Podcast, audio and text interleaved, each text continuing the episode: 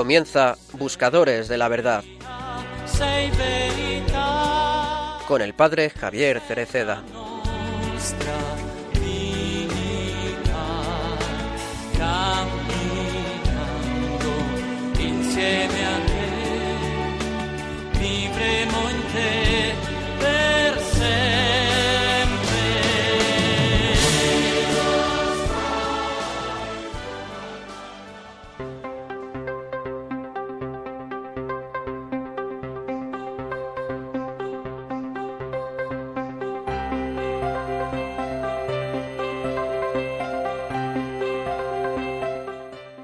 Carlos de Foucault, meditando en presencia del Niño Jesús durante el periodo de Navidad de 1897 a 1898, sobre el pasaje del Evangelio de San Mateo que se ha proclamado este domingo, considera la obligación de quien ha recibido talentos de hacerlos fructificar.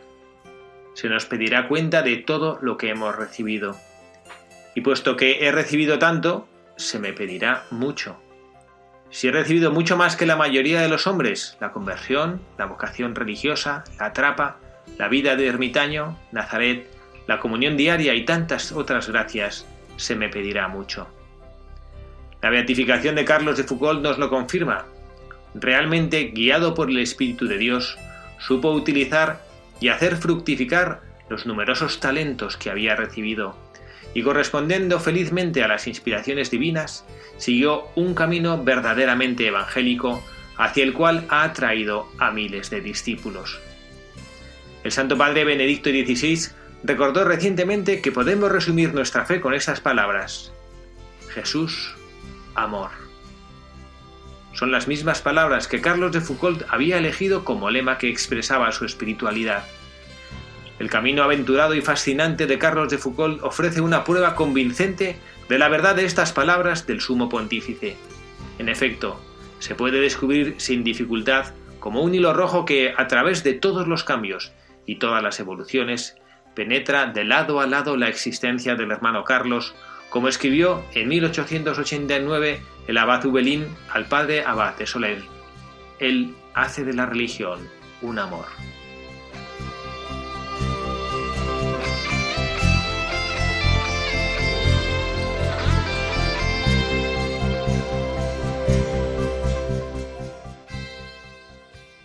Muy buenas tardes, queridos amigos buscadores de la verdad. Un sábado más con ustedes, sábado 6 de junio del año 2020, en este periodo tan atípico de nuestra historia que estamos viviendo, una vez más haciendo el programa cada uno desde nuestra casa para poder mantener esa seguridad sanitaria que nos piden. No estamos pudiendo ir a las emisoras ninguno de los directores de los programas y bueno, pues desde casa los medios técnicos nos permiten seguir acompañándoles, seguir forjando y uniéndonos en esta familia de Radio María. Quien les habla, el padre Javier Cereceda, con el equipo internacional que tenemos, junto a nosotros a Carla Guzmán. Carla, muy buenas tardes.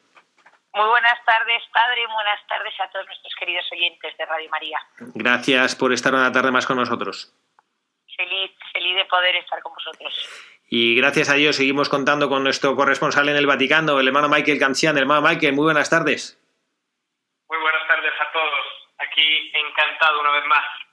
Pues muchísimas gracias también por dedicarnos, dedicarnos un ratito. Me imagino que está usted en plenos exámenes y que, bueno, pues que aparca un momentito el tiempo de estudio para poder acompañarnos. Así es, pero feliz. Y bueno, quien les habla, el padre Javier Cereceda, que además hoy tengo la suerte con esto del confinamiento domiciliario de estar aquí en casa en, de mis padres. Y entonces le he pedido a don Carlos Cereceda, que también es un voluntario desde hace cuántos años? 17, 18, yo no me acuerdo muy bien, la verdad. 17 años, voluntario de Radio María. Don Carlos, muy buenas Qué tardes. barbaridad. Hola, buenos- buenas tardes a todos. Bienvenido, seguramente alguno le conocerá y le pondrán la voz, es la voz de los evangelios, también desde hace muchos años, pues es el que lee los evangelios de la radio y es una satisfacción que esté aquí con nosotros. ¿eh? No tengo muchos oyentes porque se emite mi evangelio hacia las 7 y 20 de la mañana, a las 7 y media, en el bloque de oraciones matutinas. Y a esas horas hay poca gente despierta, pero bueno, a alguien, a alguien le empezará a sonar ya el oído a las 9, a las 7 y media de la mañana en cuanto a... Seguro la- que sí, Carlos, seguro que te escuchan. ¿Cómo no te van a escuchar con esa voz radiofónica que tienes? Mm, Hay muchos oyentes que en el coche me están, escu- están escuchando el Evangelio, a mí no me escuchan, ¿no? El Evangelio del día, ¿no? Pero efectivamente, claro, lo normal es que son horas en las que la gente está echando un sueñecito. Nada, Bueno, en pues- cuanto volvamos a la vida normal y a trabajar, todos a escuchar a Carlos a las 7 y 20 de la mañana, camino del trabajo. Eso. Con el cole con los niños. Pues estamos entonces este grupo hoy, este grupazo, haciendo este programa de Radio María. Como han escuchado en el editorial, hemos escogido la figura de Charles de Foucault, este beato, un hombre que tiene una vida interesantísima y que, bueno, hemos también tratado algo de él hablando del desierto en el cual nosotros estamos viviendo, pero bueno, queremos también analizar algún aspecto particular de su vida que, que ahora les, les recordaremos a todos. Pero antes de nada le pedimos a Carla que nos diga la, la dirección postal al- a la cual nos pueden escribir nuestros oyentes, a la dirección, perdón, no postal, de correo electrónico a la cual nos pueden escribir si quieren que, bueno, pues que participar de alguna manera o enviar algún comentario a este programa. Nos pueden escribir a nuestro correo electrónico que es buscadores de la verdad arroba radiomaria.es. Muy bien. Pues esta es la dirección a la que pues, estaremos encantados de recibir sus mensajes o cualquier sugerencia que nos ayude para hacer más cercano el programa a todos ustedes y para ayudar a que esas inquietudes que pueden tener en el corazón puedan ser resueltas. Y sin más, vamos a pedir a Carla que nos lea la, la presentación de este buscador, esta pequeña historia de este monje trapense, una historia curiosísima, este hombre francés que supo encontrar al Señor y que supo vivir de una manera que el mundo parece no entender muy bien, ni siquiera los propios cristianos. La manera de vivir su fe nos parece a quienes creemos que hay que ser utilitarista y quienes tenemos que o consideramos que nuestra vida cristiana tiene que ser como una profesión muy eficiente. Bueno, pues Charles de Foucault nos va a enseñar que no es así.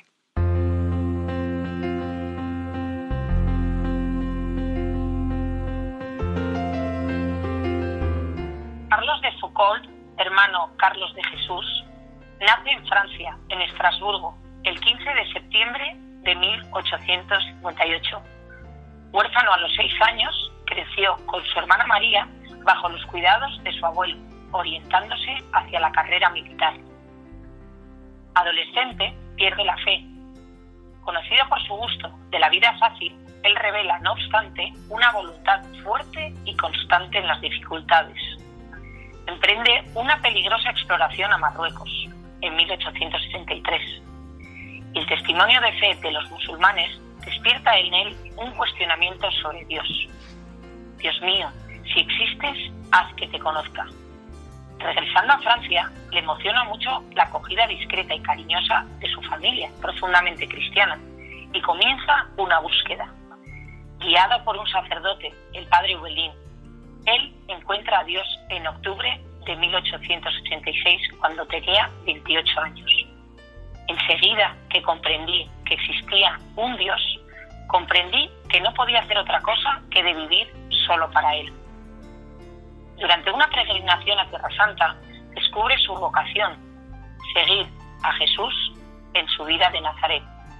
Pasa siete años en la trapa, primero en Nuestra Señora de las Nieves, después en Agdes, en Siria. Enseguida después, él vive solo en la oración y adoración cerca de las clarisas de Nazaret.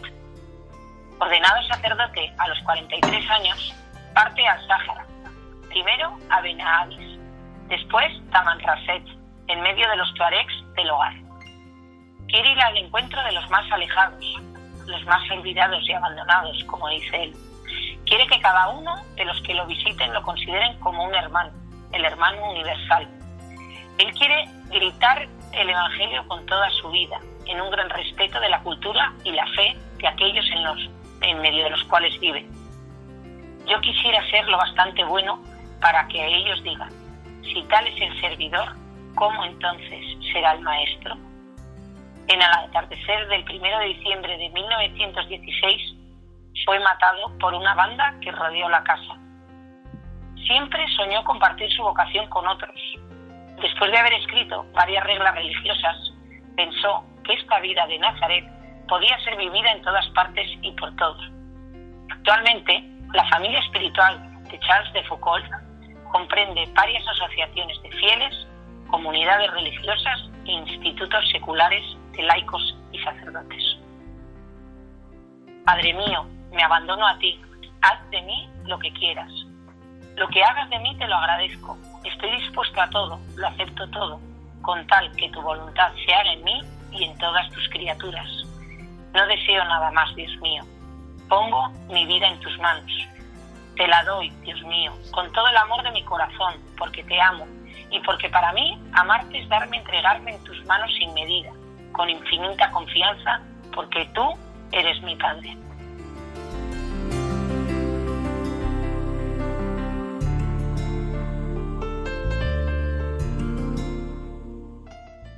Muchas gracias, Carla, por leernos esta biografía del padre de Charles de Foucault, el padre de Charles, este hombre que, bueno, pues que tanto supo y tanto nos enseña. Eh, en este confinamiento lo hemos tenido ya presente con su historia, con su vida y que hemos querido acercarnos a él porque, bueno, recientemente se ha certificado el milagro que va a conducir a su canonización y sentimos que es un hombre que, bueno, pues que tiene una vida que nos llama la atención de manera particular, no solo por haber vivido, que como decíamos, ya recurrimos a él durante el confinamiento pensando en, bueno, pues alguien que vive en el desierto un poco apartado, ¿no? Sino sobre todo en este mundo un poco tan utilitarista, en el cual pensamos que, como que solo quien hace las cosas eh, fructíferas y que el mundo puede ver es quien está siendo un buen apóstol.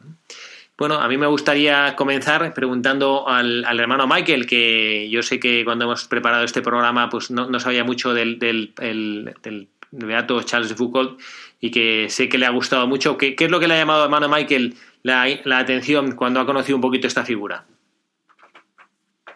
Bueno, eh, me, ha interesado mucho el, el milagro, antes de todo, por la cual sirvió para su canonización eh, pero sobre todo también la vida y un detalle de la vida de este santo, ¿no? que es uno que eh, en su vida no hizo ningún milagro y ni tuvo ningún fruto apostólico, que muchas veces eh, es natural y, también es creo que pensemos que, que somos más apóstoles cuanto más cosas extraordinarias podemos ver o podemos hacer, ¿no? Pero este santo enseña primero que el ser cristiano es el ser, ¿no? Y por eso, algo que me impresionó muchísimo y, me encanta es que es un santo que vivía su fe eh, en el corazón, ¿no? Tanto ir al desierto, tanto ir... Eh, o sea, vivía su fe en el ser, ¿no? Y no tanto en el hacer, no tanto en los resultados, en, en, en, su eficacia, podemos decir así. Pues sí, efectivamente la, realidad de nuestra vida cristiana muchas veces también para los consagrados y para quienes nos dedicamos a la, extensión del reino de Jesucristo, como si midiéramos lo que hacemos por el fruto, por el peso de esas acciones. Como bueno pues en, el que tiene mucho éxito es el que funciona bien no el que logra el sacerdote que logra atraer a muchos fieles a sus misas pues es el sacerdote que realmente está haciendo avanzar el reino de Cristo. El sacerdote que o el religioso que triunfa porque a los jóvenes pues los lleva de calle pues es el mejor. El grupo que organiza una adoración que llena la iglesia pues es el como que el que está de moda.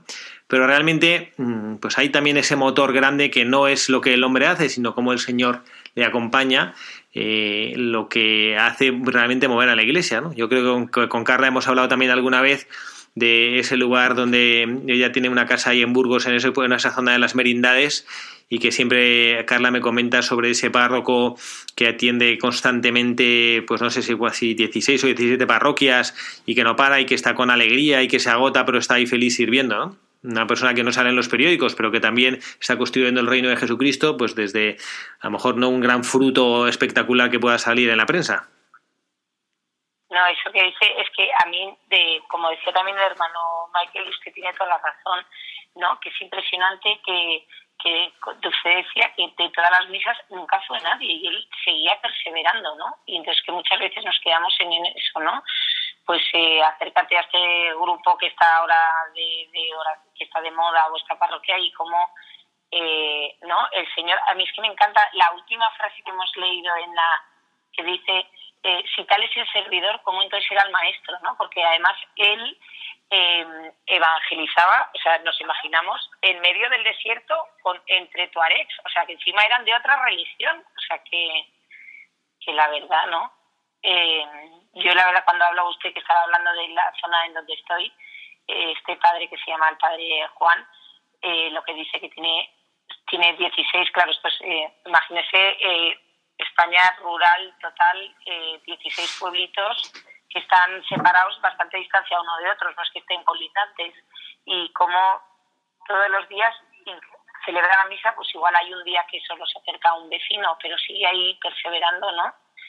Y qué bonito es, sobre todo en las épocas como más fuertes litúrgicas de la Semana Santa o la Navidad, cómo se entregan todos, pero también es verdad la inquietud que tiene que dice, si ya están todos mayores, ¿qué, ¿qué, haré yo que acabaré pues celebrando la misa solo, que nunca la dejaré de, celebrar, pero, pero es verdad. Bueno, pues vamos a, con estas reflexiones iniciales de este buscador de la verdad de nuestro día, de este beato, vamos a analizar algunos de los mensajes que él nos dejó con su vida, mensajes que, bueno, pues que nos, que nos iluminan siempre pero que nos los hacen ver quienes han conocido mejor a esta persona. Nos hemos eh, basado en un artículo de Luis Javier Mochó que, que entrevista al profesor José Luis Vázquez Borau y que habla precisamente de este Charles de Foucault y el título del artículo es Encontrar a Dios en el desierto. A mí me llama la atención esta, esta expresión, encontrar a Dios en el desierto. Y, una de las, y uno de los aspectos que, que este periodista nos hace ver en el artículo sobre lo que hizo o, de los principios basilares de la vida de Charles Foucault para poder encontrar al Señor en el desierto eh, fue, el título es Desposeerse. Lo que decía este, nuestro beato de hoy es que para encontrar el sentido de la vida hay que ser pobre, desposeerse, descalzarse como hizo Moisés ante la zarza ardiendo del Sinaí. Hay que entrar en el silencio del corazón. Hay que ir al desierto, no necesariamente físico, como hicieron los padres del desierto o Charles de Foucault. Este desposeerse, este como no, mm, no pretender nada de uno mismo, ¿no? sino eh, buscar, pues como hizo Moisés, ¿no? Eh, que, yo todo lo mío es el sentido judío que tenía descalzarse, ¿no? que no solo es quitarse los zapatos, sino como, como que ya no soy yo, para poder encontrarse con el Señor. Qué, qué difícil es esto, ¿verdad? Hermano Michael, usted que está ahí formándose en esas disciplinas teológicas, ¿no? cómo, uno encuentra, cómo uno para encontrar con el Señor, a veces incluso eh, pues el estudio puede llegar a ser un obstáculo. El estudio es el camino, pero a veces puede llegar a ser el obstáculo, ¿no? Como cuando uno como que se reviste de un poquito de, soberbia intelectual, ¿no? Así es, así es. Y, pero esto está presente en todo, ¿no? Y también, bueno, obviamente el estudio, ¿no? Que uno piensa justo de, de saber, o sea, la diferencia de saber muchas cosas de Dios y, y, ser docto y, y, ser sabio, ¿no? Y, esta diferencia creo que es interesante, ¿no? También en el campo que por lo menos yo personalmente estoy viviendo en los estudios, en los exámenes, ¿no? O sea, no, no, no olvidarte que la persona que, o sea, que quien estás estudiando es mucho más grande que los libros, ¿no? Pero es importante y el estudio ayuda. Tanto es que, por ejemplo, estudiando eh, y justo recurriendo a la imagen del desierto, ¿no? Uno puede estudiar todas las características del desierto y tal, pero cuando uno desentraña el significado espiritual y cómo toca tu vida, ¿no? Por ejemplo, el desierto como lugar de enseñanza, como lugar de purificación, como lugar de encuentro con Dios, en vista de una tierra prometida, ¿no? Y que siempre no hay un desierto sin una tierra prometida, es decir, no hay una cruz sin una salvación, ¿no? pues obviamente uno entiende que en la propia vida todos somos salvación y ahí eh, uno ya vive su fe no como doctor, sino como sabio, ¿no? Eh, con Dios, ¿no? Poniendo el centro en Dios.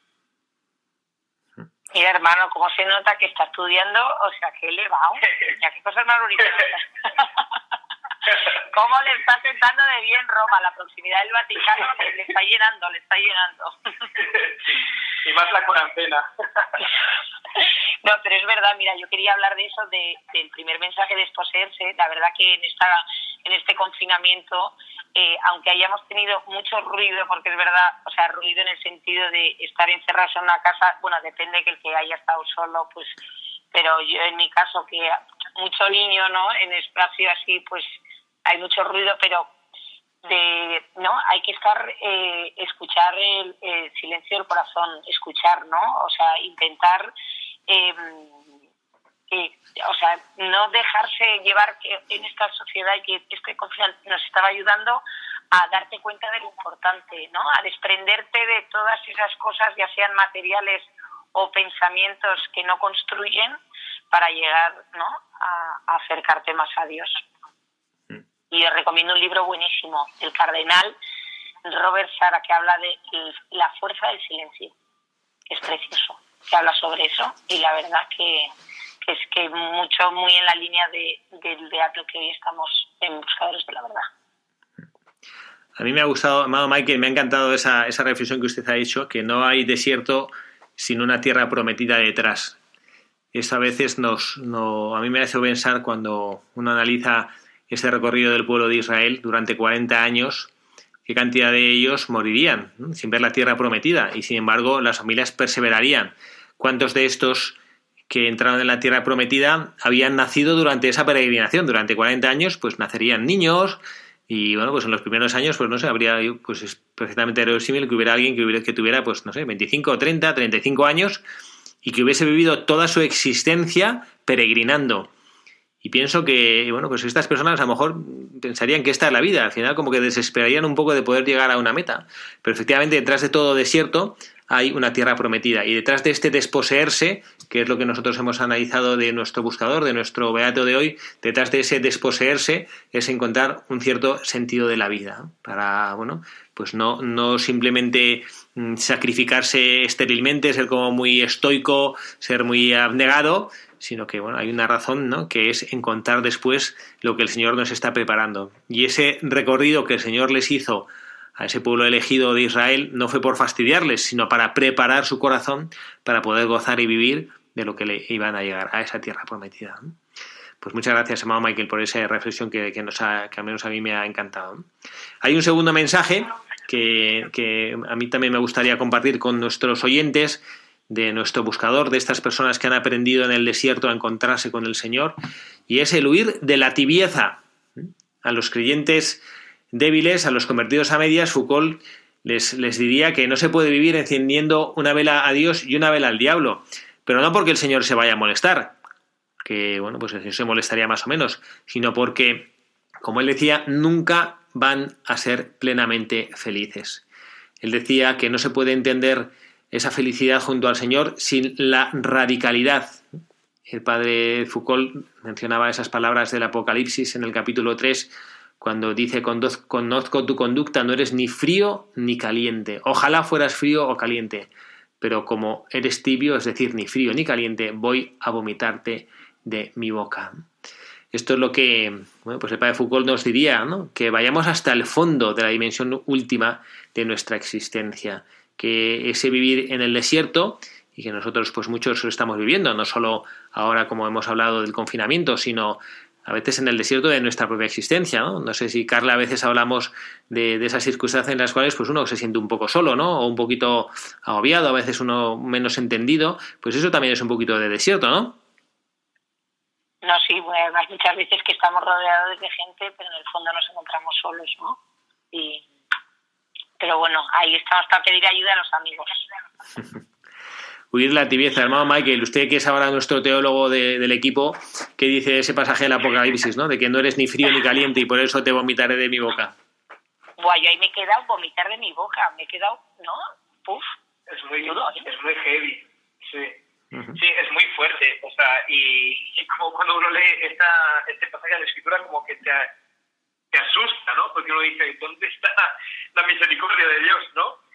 Y, pero, no sé, yo esto quería añadir cuando lo estaba escuchando, lo que y, me gustó que, que, Carla nos compartió antes lo de, de, entrar en el silencio del corazón, porque eh, si no, eh, o sea, esta frase no se entiende sin, sin si, si uno no escucha su corazón, ¿no? Al final, eh, es, o sea, para enfrentar la tibieza no solamente hacer cosas en contra, pero escuchar de verdad las intenciones de por qué tú eh, te mueve a ser tibio, ¿no? Te mueve a, ser, a, no comprometerte en el fondo con, con, Jesucristo, ¿no? ¿Quién estás buscando?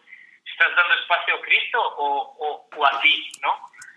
Y, y por eso es, es muy importante hacer silencio, ¿no? Y, y, como comentaba antes, ¿no? Que también uno en este momento se puede sentir solo. Y si uno escucha su corazón, eh, puedes descubrir hasta una presencia interior, ¿no? No tanto buscar a Cristo por fuera, sino buscarlo por dentro, ¿no? Que te acompaña, que te invita a dar más, ¿no? Que no te invita a, a, a lo mínimo, que te invita a... O sea, que nunca has llegado, ¿no? Fundamentalmente. A mí me llama... Que dice nuestro querido don Carlos, nuestro don Carlos desde la voz de la experiencia, que verá a los jóvenes cómo pasan como de, de, ¿no? de un extremo a otro, que por una sí quiere comer el mundo y luego se van al otro lado, ¿no? ¿Qué, qué, qué, qué opina nuestro Carlos? Indudablemente la vida da tantos tumbos y sobre todo cuando uno está en medio de la pubertad o en, la, en el inicio de la, de la madurez con tantas dudas que luego se mantienen a lo largo de la vida, ¿eh? porque yo con mis años sigo todavía con mis dudas y con mis incidencias, pero cuando uno es joven, pues las dudas se convierten en que pasa uno de un lado a otro con una facilidad tremenda. Yo creo que cuando uno ya es mayor, pues tiene dudas, pero son dudas como un poco más sensatas y como un poco más de, apoyadas en, en realidades que uno ha vivido a lo largo de la vida. Entonces sí, es verdad que unas veces está uno a favor de Dios, otros a favor del diablo, no sé si llega a poner velas a uno y a otro o no, pero que esas inquietudes de un lado y de otro se van a mantener a lo largo de toda la vida y son mucho más acusadas pues cuando uno realmente llega a esa luz mm, unas veces divina y otras veces humana. A mí me llama la atención ah. que, la, que, que lo que el padre eh, Charles de Foucault dice eh, no insiste tanto en como que el Señor te va a vomitar de tu boca, ¿no? Cuando vives en la mediocridad, ¿no? Sino que en lo que él insiste es que no van a ser felices nunca. Me llama la atención, ¿no? Que pone el foco en ti mismo, ¿no? No pone el foco, bueno, es que si no, si eres mediocre, el Señor va a estar, eh, te va a rechazar, o el Señor, no sé, o la iglesia te va a dar la espalda, o no, es que no vas a ser feliz, ¿no? es que hay que ser valiente para posicionarse y comprometerse. Pero es verdad que cuando uno eh, no toma la decisión, apuesta por ella y va por todas, no eres mucho eres mucho más feliz. O sea, yo me imagino, por ejemplo, a usted y al hermano Michael cuando tenían esa inquietud vocacional que tendrían sus momentos de dudar, pero en el momento que o, o, no, o sea, no porque iba a comparar con, con mi matrimonio no tendría que ver pero que en el momento que ya dices sí, das el sí y pasa por ello, o sea, yo eso me lo imagino como, como casi explosión de fuegos artificiales, ¿no? Mm. Mm. Bueno, yo creo que la, clave de todo es pues dejar, dejar que el Señor actúe, que yo creo que es lo que hizo Charles de Foucault, dejar que el Señor actúe.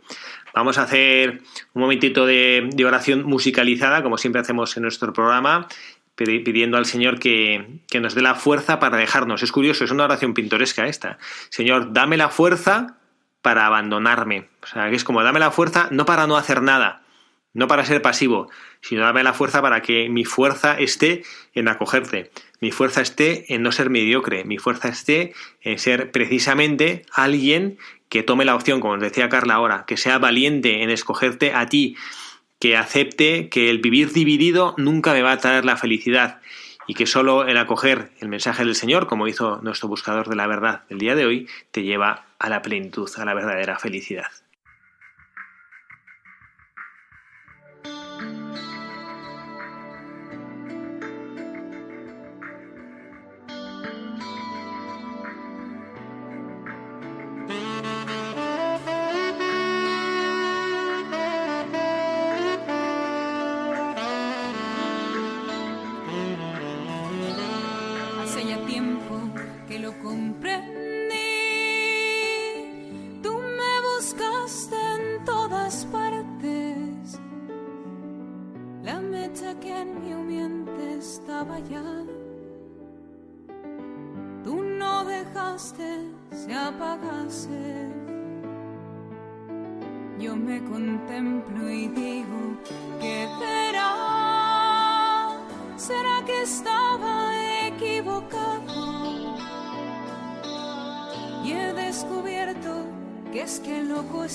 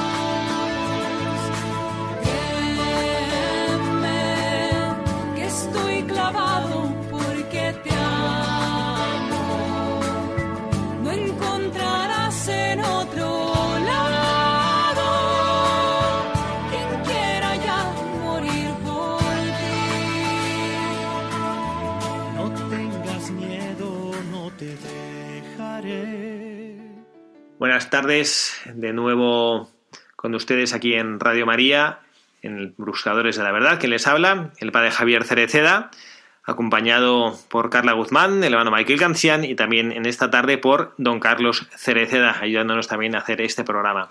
Vamos a pedir a Carla que comparta con nosotros alguna de las noticias de nuestra radio. Pues como ustedes saben, junio es el mes del corazón de Jesús.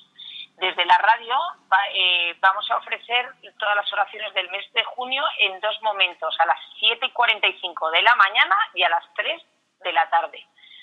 Además, se reflexionarán las laitanías del corazón de Jesús de la mano del padre Pablo Cervera. Y eh, cada día se escucharán las meditaciones hacia las 12 y cuarto. Decirles, como les hemos dicho en anteriores ocasiones, eh, hay- se han creado unos grupos de, de WhatsApp pueden dar ustedes de alta también y de- dependiendo de cada eh, provincia y también se pueden unir aquí y les llegarán las meditaciones todos los días a su teléfono móvil, que es la verdad que es súper cómodo. Y luego también contarles que a partir del 4 de junio empezamos con la historia de María de Nápoles en Voluntarios a las 9 de la noche, que, sé que van a ir contando su historia y eh, todas las semanas a las 9 en el programa de voluntarios. Y entonces para que lo escuchéis porque la verdad que es súper interesante y también lo pueden ver en los podcasts. Recordaros también que tenemos todos los podcasts subidos a la web, que os lo podéis descargar y así podéis escuchar todos los programas de la radio, porque como nos contaba antes también eh, Carlos, eh, hay programas que se emiten muy pronto por la mañana y cada uno tiene su horario, pues para que sepáis que lo podéis recuperar y escucharlo eh, en el momento que queráis del día. Muchísimas Y gracias. así lo más importante. Muchas gracias, Carla. Y seguimos, por lo tanto, con nuestro buscador para poder seguir al menos un último, un último de los mensajes de los que él nos puede dar. Y bueno, pues esto es el, el tipo y el, el campo de apostolado en el cual, eh, y esto es muy actual, el Papa Francisco, como muchos saben, nos invita a vivir en las periferias, en los desiertos, podríamos llamar, citando al padre Foucault, nos llama a trabajar ahí en las con las personas que a veces son las más olvidadas. Las personas que son más olvidadas no necesariamente tenemos que irnos a lugares, nos contaba Carla de este, del Padre Juan, eh, ahí en las Merindades, el párroco de 16 parroquias, bueno, pues a lo mejor ese, el abandono en el que viven esas personas, bueno, pues es un abandono un poco doloroso porque es físico, pero quizá vive más cerca del Señor que muchos que en las grandes ciudades están más acompañados físicamente, pero no espiritualmente o cordialmente, de corazón, eh, esas soledades también hay que aprender a encontrarlas y hay que escuchar la voz del Señor, hacia dónde nos está llamando Él. El padre Foucault sintió una llamada a vivir, como decía Carla antes, eh, antes de la pausa, a vivir entre bereberes, a vivir entre personas de religión musulmana, personas que pues no le comprendían. Él cuando murió, pues estaba, estaba metido en medio de un tiroteo, ¿no? que fue una bala de ese tiroteo la que acabó con su vida. Y bueno, pues él aprendió a, encarnarse, sabía que Jesucristo cuando vino al mundo lo hizo en una cueva, en Belén, en un sitio donde no, fue, no era especialmente visto por este mundo moderno y poderoso de los romanos, y pues él quiso que fuera así. El padre de Foucault también imitó con su vida encarnándose pobremente entre hermanos que ni siquiera le recibieron. Esto, que es una idea potente, que insisto que no es la primera vez que la traemos a nuestro programa, este sacerdote celebró sus misas sin que nadie fuera a ellas. No tuvo pueblo ahí en la, en la, en la tiendita donde él celebraba la misa.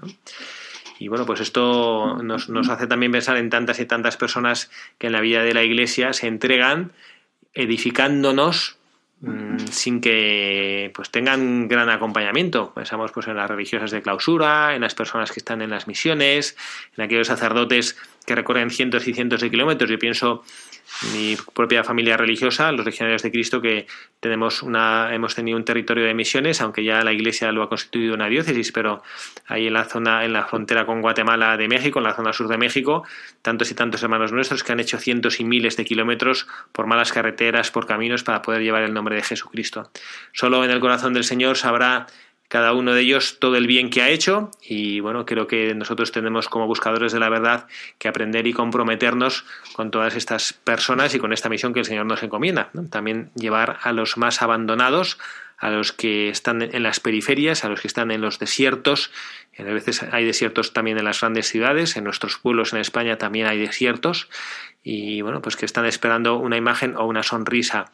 Una sonrisa que nos haga ver, como decía el padre de Foucault, que si el maestro es alegre, si el discípulo, perdón, es alegre, ¿cómo ha de ser el maestro? Que nosotros encarnemos en nuestra vida esa alegría que Jesucristo ha puesto en nuestros corazones para que quienes nos conozcan quieran conocer a nuestro maestro. Y bueno, pues nada más. Y es que prácticamente con esto ya se nos ha acabado el tiempo. Carla, tú siempre dices que se nos acaba rapidísimo el tiempo. Ya me da mogollón de rabia. Podríamos hacer un programa doble o hacer, ¿no? Es que es como súper cortito. Yo creo que una vez que tenemos al corresponsal en el Vaticano, hay que sacar, y con, con lo teólogo que se nos ha vuelto, tenemos que sacarle más, más, más, más chispas, ¿no? que va, que va. Aquí, bueno, totalmente razón, ¿eh? Que el tiempo se vu- eh, vuela, o sea, se ha ido muy rápido. Pues nada, Mao Michael, usted desde su desierto de los estudios, ¿qué, qué nos quiere decir para despedir a nuestros oyentes? Bueno, desde el desierto de mis estudios, antes de todo que eh, los estaré ofreciendo para quien nos oye en este programa, de este sábado de la tarde, y, y que al ejemplo de Charles de Foucault sepamos imitar cada uno en sus quehaceres cotidianos. Eh, a mí en concreto este mes me toca los exámenes y estudio, a que los que nos vean puedan pensar que bueno es nuestro maestro. Muy bien. Carla, ¿cuál es la- el mensaje que, con, que con el que despides tú a nuestros buscadores desde tu desierto? Desde mi desierto, nada que que agarrarse, que perseverar, ¿no? En el amor, agarrarse de la mano de los amigos y sobre todo la misericordia. Muy bien. Y don Carlos, ¿cuál es su mensaje final a nuestros buscadores? Realmente, Carla ahora me ha quitado un poco de la cabeza lo que, de la, palabra, lo que yo quería a lo mejor manifestar, que tantos evangelizadores en la soledad y en la paz de, de, de- su alma nada más, pues que realmente los ejemplos de todas estas personas que perseveran, que continúan, que luchan, desde el planteamiento de una vida ya un poco avanzada, pues creo que es bastante ejemplar pensar que no hay que rendirse nunca y que aunque vengan dificultades y aunque vengan soledades y desiertos, pues que el mundo continúa y la vida de cada uno lo tiene que aprovechar al máximo para sacarle provecho. Eh, en el mundo cada día se encuentran personas mejores en el mundo, pues también es otra de las cosas que yo en cuanto puedo lo digo, ¿no? Aprovecharse de lo bueno que hay en el mundo y que cuando pase algo bueno al lado tuyo, sea persona o hecho, no lo dejes escapar. Muy bien, don Carlos, mi padre, muchas gracias por estar aquí con Qué nosotros. bonito. ¿Mm? Y bueno, La voz de la experiencia. ¿Mm? Y yo, padre Javier Cereceda, pues no digo más que el Señor nos conceda a todos vivir fuera de la mediocridad, porque es el camino a ser felices junto al Señor. Muchas gracias a cada uno, gracias por estar ahí, gracias por sostener con su presencia Radio María. Que Dios les bendiga y hasta el siguiente programa.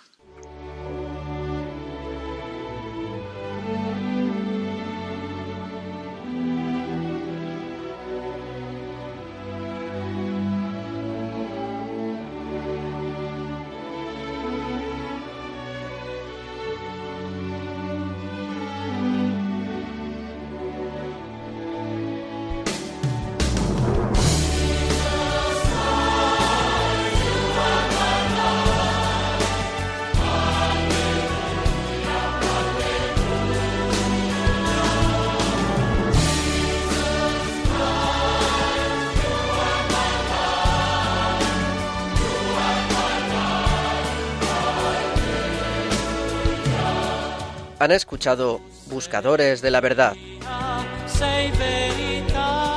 con el padre Javier Cereceda. Caminando